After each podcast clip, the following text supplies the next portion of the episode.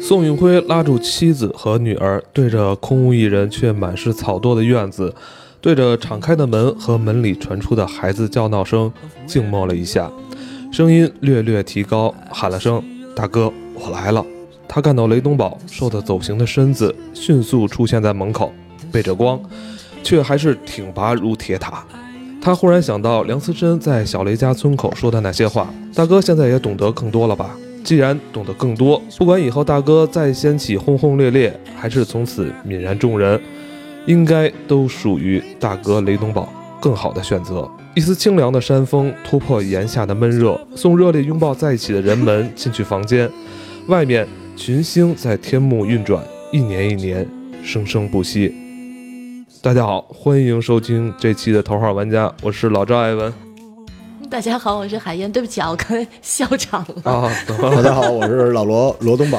不是，我懂就了就第一次看艾文这么认真的读书，你知道 我吗？经常这么认真的读书，不是我但其是实是一个读书人， 对，但你念出来，然后还对着麦克风，这我是吧？ 对，就还挺我我非常喜爱读书。对吧？就还挺有亲切感的，因为因为我这个职业嘛， 哎，对对对，我这个这嗯今天跟不错不在错海燕儿面前献丑了啊！哎，还行这还个行。是是这样，那个为什么一定要读这段呢？因为咱们今天要录这个由阿奈的作品《大江东去》改编的，最近已经热播过的这个《大江大河》，咱们不能因为它热播咱们就聊它，还有一个渊源。我们知道海燕在文艺台八七六，这应该算是你手手底下经手的一个对对项目啊。对我还我觉得我还挺佩服我自己的，啊，就是基本上我我们那个这个节目播过的小说，后来都拍成什么电视剧啊、电影，都好多年以后才拍成的，啊，特对别对对对所以我对觉得我还挺有先见之明的。他是对特别能发掘这东西，他对，独就乐是当时你像这个书，我是二二零一七年年年中嗯，发现的这个书，啊然后就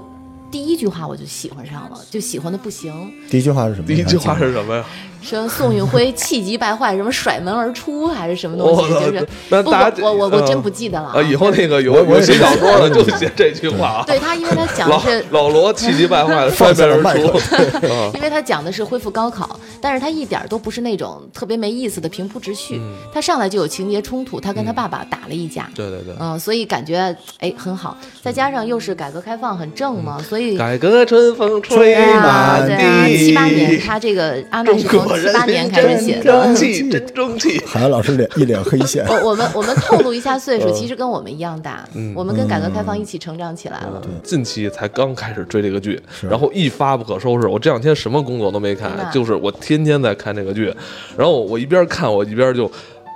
我就更懂老罗了。就是这个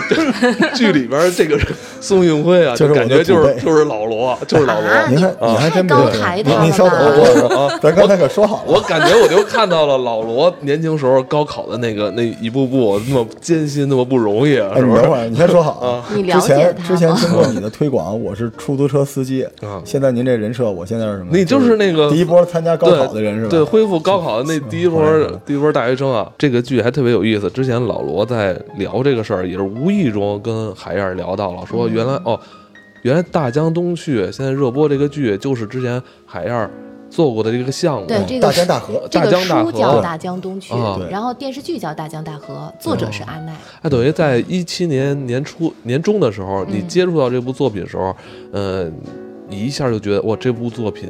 相当不错，对我特别喜欢，非因为常值得拿到电台里边对来播值讲得一去下。嗯播讲，然后找的翟万晨老师。对，其啊实我这里边必须要夸一下周老师啊，嗯周老师确实就是我跟周老师人性不一样，这周老师嗯夸任何人都得先损我一顿， 但我就直接夸周老师，周老师真的是伯乐，因为现在这年代所谓流量的年代，就是什么好大家追什么，嗯，但周老师之前经手的剧，你像《鬼吹灯》。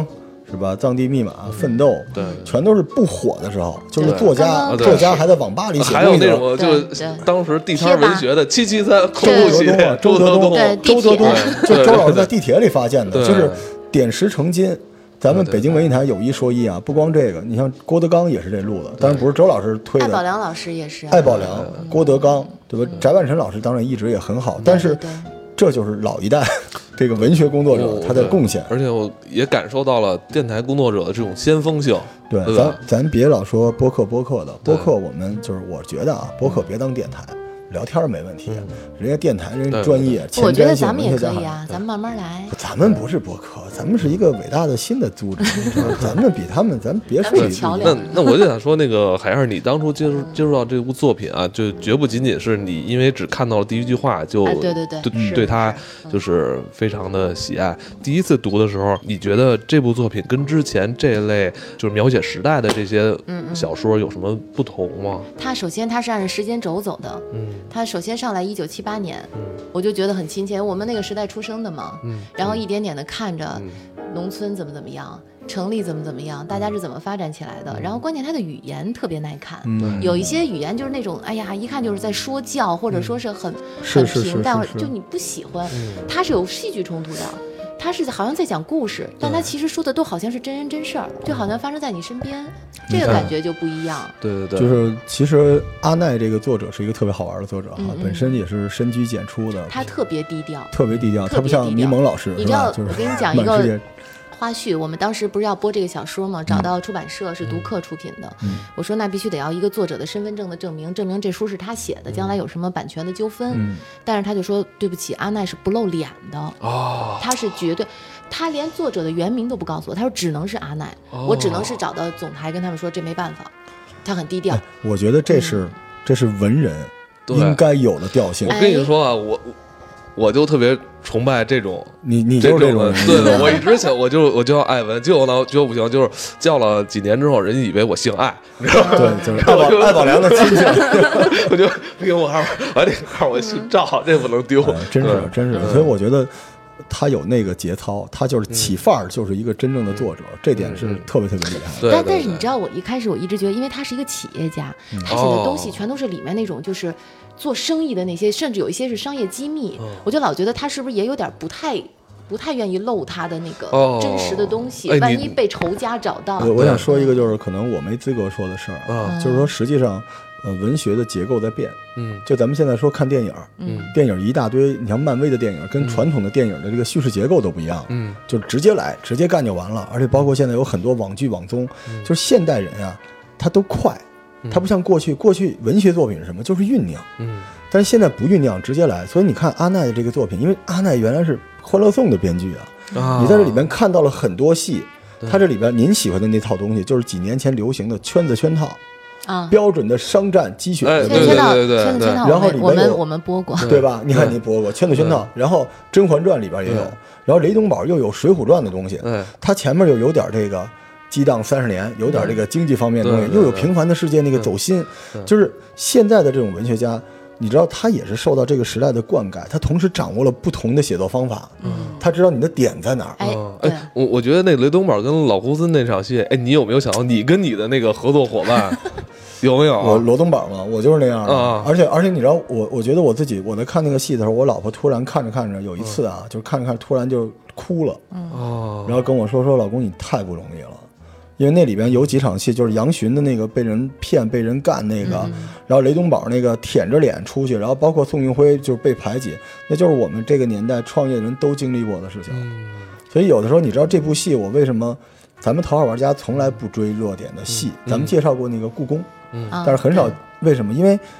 正能量太正了，而且这个年代天天有人喊寒冬，有人喊什么，让你们看看，别说寒冬了，什么对都没有，从零开始是什么样儿的？对对，对，太难了，我这靠个还是真挺的鼓舞人心对，特的。而别地且鼓舞他啊这部作品啊，它虽然也是聚焦的是这些呃乡村、乡镇企业，甚至就是农村的这些、嗯这些老百姓，嗯但是他跟我之前看到那些呃还不太一样。他看我看到的是一些这种，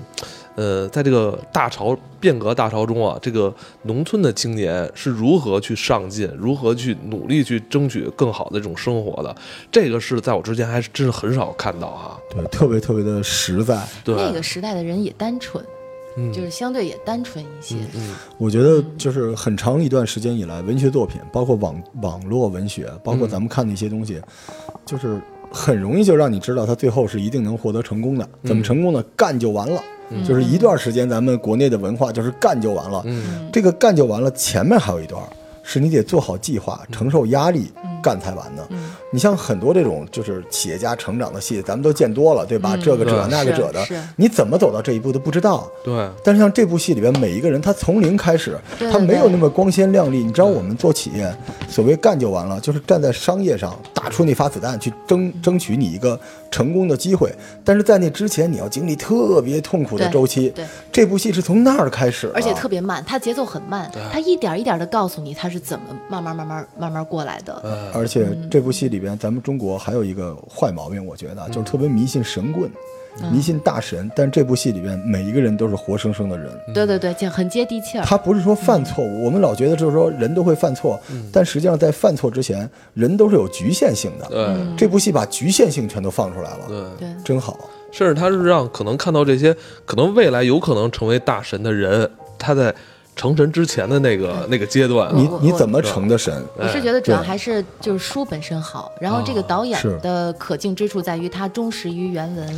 是是是，嗯，他呃他更亮的可能就是把那个当时时代的背景，什么道具呀、然后墙上贴哎大字对对报啊，对就这对些对东西对，他展现的还很真实嗯。哎，你包括什么穿衣服，说王凯瘦了好多，哎瘦了真是十多斤，真就是为了体现当时真人是嗯就是就是这么瘦，一件衣服必须得就弄成弄成起毛球才能当道具穿上，真就是还挺真敬是业的。因为之前吧，我工作关系，就是王凯给我们某个之前的一些影视项目做过一些哦代言之类，因为我是拍过他的一些 VCR 嘛。嗯，呃，这次我在看剧里他这个状态，他不仅仅是瘦了，我感觉他好像整个人小了一号。就是你瘦人，你要再想去我减明白肥减明白，因为我看到有一场戏啊，他就是露了，有点露到这个，就是咱们啊对这个这对明叫白什明白，么肋骨都出来肋了，骨就是肩胛骨。你感觉我操，就是那场戏他露的那骨头，就感觉是身上连肌肉都没有的那种状说态，他就这太次特减别肥瘦差点了没，死了。 是他吧？这个他不是瘦，他已经柴了。柴对了，他要，他就为柴了了嗯凸显这个角色，因为他是农村孩对子，啊对对吃不饱穿不所以暖，又是又是黑五类，对对嗯于这个片子的王凯就是充满尊敬嘛，就还有他很多小细节，弄眼镜儿。哎，他有一个对老老对老老老对，你不老戴眼镜儿，你不知道，对我们都有一个那么对一下儿，对皱对一下对对儿那对个，，因为他本身哦，因为他本人平时不戴眼镜儿的，对，所以他啊他这些细节真的是还是挺对你你知道吗抓，周的老师？我一直有一个理论，就是这个人呀、他不是说能做到还是不能做到，是他愿不愿意做到。对对，哦就是每个人都有多面性。当王凯这种流量大明星为了这个戏能做到这个份儿上，那就认为你能看到他对这个戏的尊敬。对然后还包括杨烁，杨烁给我还是挺震惊的，啊因为、真是因为吗书里面的小包就是书里面的这个雷东宝啊，嗯是一个我一直印象中他的样子就是一个农村的一个特别鲁莽的一嗯个人，到后来油头粉面，然后油头叫肥头大耳的一个胖子，然后做事谁都不听，就是小雷家我说了算的那嗯种角色，没想到让杨烁来演，这个让我。没想到，但是后来他们说，这个杨烁当时也是为了突破小包总，一直给大家带来的那种花花嗯公子的样子。然后他也他也很认真很敬业，他把雷东宝演绎的，应该是说比书里的角色又高了一等。这个片子嗯里所有的演员都演技在线，哎，对每，包一括个我我昨天跟我们同事也说，说这几个配角，包括这几个妈妈、嗯，爸爸哎，演真的是都很好，真。好。对，然那后个嗯我们 同事又更喜欢他有什么水书记杨立新演的，然后包括什啊么建国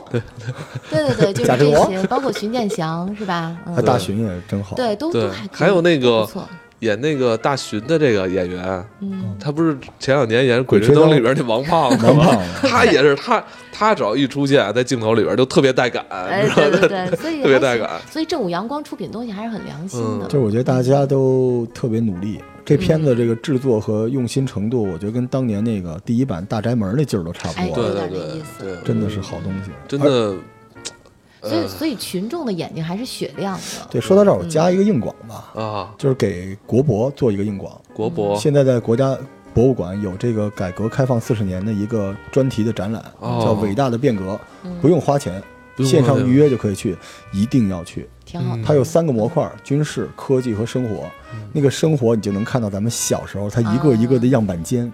就是咱们小时候的这个暖壶，然后咱们小时候的卡带，然后小卖部里卖的糖全都有，嗯特别特别的感人。哎，反正这部剧是让我看到了，可能原本，嗯，不是咱们这个生活环境的这一群对对对人，他们在这个，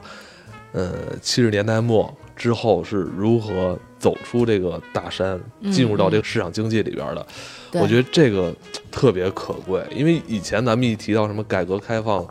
是吧？咱们都一聊都是聊到咱们身边的这些事儿，但我感觉现在聚焦在他们这群人身上，嗯，哎，我觉得特别精彩宋雨，辉他们真这的个是时精代应该彩。是现在六零后们，呃，不是，他正好是五九年生人，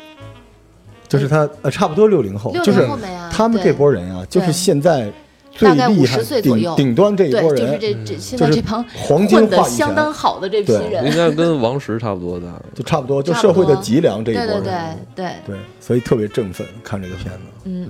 然后又找了这些流量小生的话，所以年轻孩子也愿意看，嗯，嗯，所以真它是整个对就是囊括了群众的范围还是挺广的。这个片子就是不仅仅是聪明，简直是智慧，对，但是当时我播这小说的时候，听读客跟我说说正在挑演员，有可能要拍电视剧，哦后来说有可能选王凯演宋运辉，我当时想啊，不会吧，我就没法把他们俩联系在一起，还行，嗯，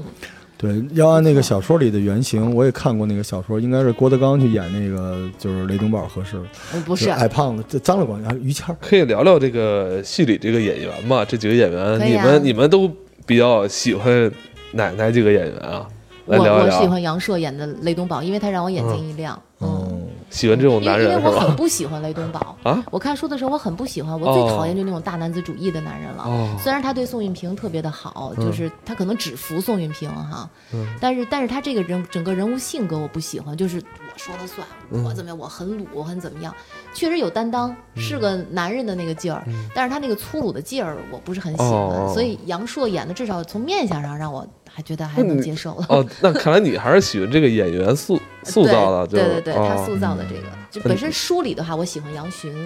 因为杨巡这个人物是绝对特别像周星驰的那个，就是特别小的一个小人物，不起眼儿的那种你小说孩的儿，是《喜剧之王》里的周星驰对吧？特别有点儿像。因为你想他个子很小，嗯小不灵丁儿，黑黑的，不起眼儿。然后孝敬他妈妈，因为妈妈一个人带大他们四个孩子，嗯，为了孝敬他们，他自己不读书了，十几岁就出来卖馒头，然后跑到东北去，为了给他对弟弟妹妹挣钱。嗯嗯，很不容易，但是他一点背景都没有，也没钱，什么都没有，所有的人都排挤他，他完全就是靠他自己的那点儿小聪明，然后油嘴滑舌或者怎么样的，慢慢闯出一片天地来，挺不容易的。现在电视剧好像前半段好像对他的描写不哦太多，很。少，他是嗯后来他是重头戏，因为他后来甚至于看到了哇，超市这个不错，他他就是咱们看到的，他后来改革开放，超市怎么引进的？大型的购物商场怎么来的？都是都是把杨巡当做一个符号，嗯哦由他作为企业家把这些事儿都引到中国来了。你呢？对老啊，对，我我肯定喜欢宋运平啊，因为长得像像罗婶 儿，长得像罗婶儿。关键是童谣这个演员，我一直因为我我没在什么印象，是张不默是那？个时哦代就是就嗯是就是那个事儿嘛，啊对，所以后来也没什么好印象，而且什么最近这几个片子童谣其实偷偷摸摸的霸屏了。嗯，啊你看江夜，对吧？刚弄完的《如懿传》，嗯哪儿都有童谣，说他嗯但是什么小章子怡是吗？对，但是这个戏里边真好，就是这个东西不是角色的问题，而且在原著里边，宋卫平没有这么重要。嗯嗯对吧？在这个戏里边，他就基本上奠定了这个戏的一个格局了。就前面多少集，有人看完宋卫平下线就弃剧了，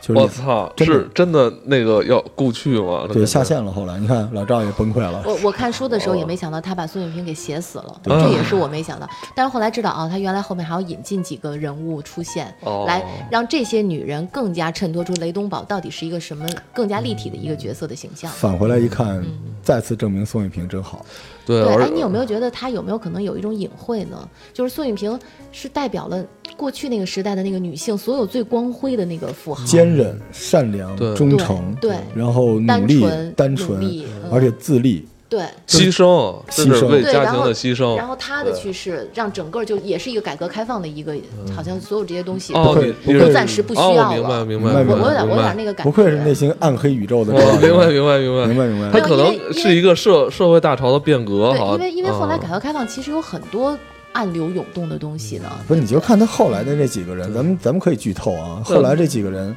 你还你还没看到那块儿是吧？嗯，但我觉得就是宋运平，他他某些某些身上那种点吧，让我看到了我母亲。对，我觉对得对她是就是中旧国的那个时代，对中国传统是，就是中国那种女性身上那种美，嗯对她对都美好的品德，啊还有他那种包容吧，哎呦啊有感觉妻当如宋运嗯平，真是，对啊真是。但是现在你真你你你，咱不敢这么说，找不着这样的了哈。啊，对对，反正再加上我觉得这个演员啊，嗯，因为我看他好像他八五年生人吧，他应该是他现在其实岁数不大，但是我看他几个细节啊，比如他在喂兔子，还有在那个农农家里边干活的这些细节，我感觉他真的是体验过这个生哎活。，对，我觉得体验他过这们应该生活都去农村体验哎，过如果你说他像章子怡的话，其实章子怡类似的戏，《我的父亲母亲》啊，里也面，有对，嗯那是一个傻白甜，嗯，就是从这个农村的小女孩的角色里边，我觉得童瑶是超越了章子怡的。对嗯她有核，对你不会觉得她是一个逆来顺受的东西，她特别有主意，嗯，就是她在很狭窄的空间里边展示出巨多的东西来，对，还是挺立体的，立体。对，嗯所以导演还是挺厉害对的。你说后还来是可以她最后雷德玛最后那个女的会让还让童瑶演吗？因为长得一样嘛。没有吧？我好像看那个演员表里面是好几个演 员，但是现在没定下来，你知道哦？吗就有可能。嗯，这估计得到第三季了，对没准儿。，我们对嗯我们不剧透啊，反正他 老而赵而而 然后你知道，我我剧透一个，就是后来就是这个宋运辉知道雷东宝找了这个女的以后，嗯雷东宝就说说，因为她长得像像宋运平，对宋运辉当时就怒了，嗯爆炸了，说谁敢跟我姐姐比？你敢拿？你是在侮辱我姐姐？对，就雷东宝后来啊，宋庆平死之后找了一寡妇，嗯，这寡妇跟他关系不错，但是呢，就是我们就剧透啊，不听现在可以关啊，但是这寡妇不能生孩子，嗯，对吧？这不能生孩子是对于农村来说，雷东宝他还是一个农村里边的对那种观念体嘛。检发现就有些问题生啊不了孩，子而且其实雷东宝和这个女的并不是那种两情相对悦一对上来，相是有互一需些要相互需要，所以雷东宝就婚内出轨了。嗯出了一个什么鬼呢？就他来了一个员工，长得跟这对宋运平一样，很像，反正很像，嗯然后他就婚内出轨，然后而且还让这个女的给他生了一儿子，生了一儿子。嗯。然后更牛的一块儿，周老师来说，对，这个寡妇知道以后，你知道农村人是这样，我不跟你讲什么道理，反正我知道这事儿以后，派了一堆人就冲过去了，冲过去以后把这女的直接先破相了。 然后呢？但是跟这女的说：“你滚蛋，儿子我得养，这是这是我们家雷东宝的儿子。”嗯嗯，然后就诚诚恳恳的、亲亲切切的养着这儿子。呃宋是宋允平把那女的给花了。不是宋运平，是宋运平死之后，雷东宝的二婚的那个寡妇，哦他找了一个对女老板哦，阿青草，而且从韦这春儿红，对韦春红从这儿开始呢，雷东宝也就走下坡路了。对因为雷东宝在前面就是历史的变革是什么？历史的变革是变，不是说你随时都能跟上历史的变革。对雷东宝后来就是一家盐嘛，家族产业那种，就是我们小雷家，到最后小雷家把他给干出去了。对，然后他最后就终身不能回小雷家，最后在宋运辉的帮助之下落户在杨巡那个村儿了。嗯，对，到最后就是这样了，开心吧？啊，等于那个雷东宝最终没黑出去相当于对他黑化了。她是有她的农村的局限那个性局限性的。嗯哦，而且他又不愿意变自己，又不愿意对变革，又不愿意怎么样，所以他肯定是要被淘汰了。最后，嗯，而且书上讲他最后就是肥头大耳，变得特别对特别，就胖，颓了。就整个人就就卸了。对，但是唯一对他不离不弃的还是这个寡妇，哎，哎，对还是有感情的，所以所以他人情味儿还挺 重。哦对，这剧其实透宋运辉最后也是被黑化的 呀，宋运辉最后 我官啊是吧僚官僚气息非常重，他一平步青云啊。来，我们跟老赵讲讲宋运辉啊。不是不是， 他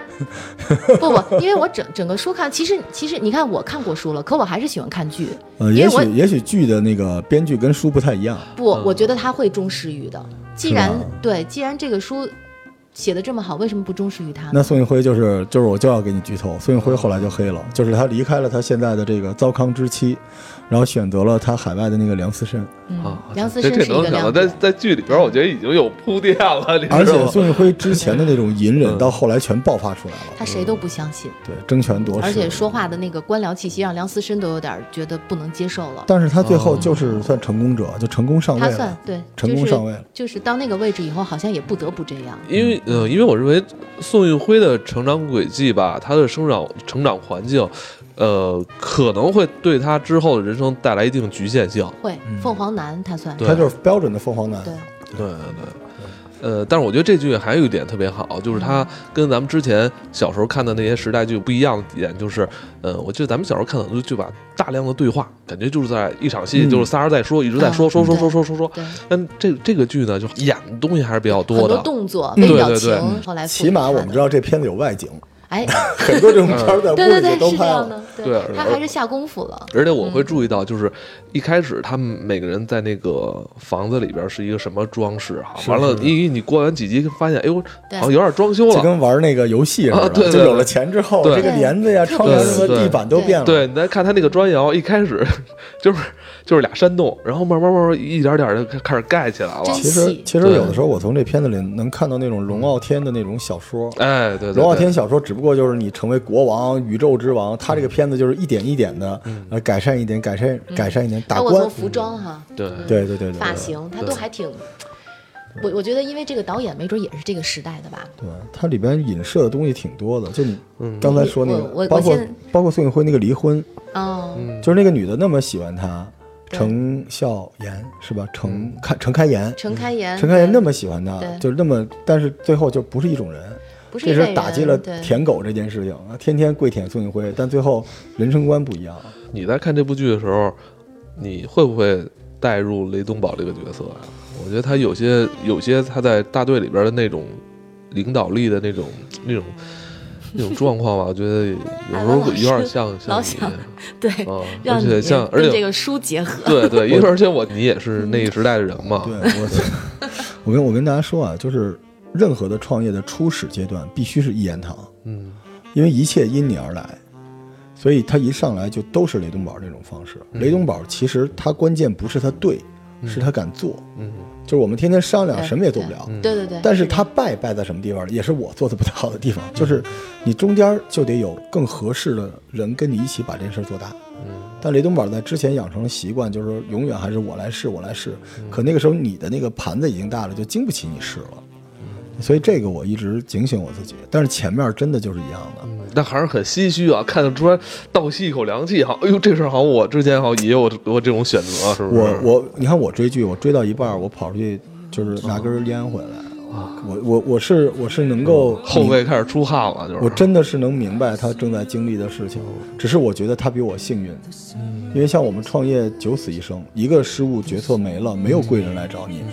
他只是告诉大家说，你只要努力的去找，就跟杨巡似的，你只要努力拼搏，嗯你后边就有机会，哪儿来的机会？你看没有那杨巡到后来，努力他拼搏哪也没用他哪儿来的钱能收购电线厂对？他费半天劲只是养了，呃，小雷家给了他一个 license，让他可以挂靠，嗯那钱哪儿来的呢？所以其实，但是很唏嘘了已经对。作品嘛，我觉得它应该是从那种一万个里边挑出一个最终成功的典型儿。对其实还有那个九千九百九十九个死死的您倒说下的，您说真是吧？的，就是但他这个书还可以啊，最后就是也没有说多成功怎么样。我觉得是这嗯样的，还挺真实它能让我让老赵觉得我们可以去比对，嗯这已经是这已经是什么级别的戏了？这只是一部戏而已。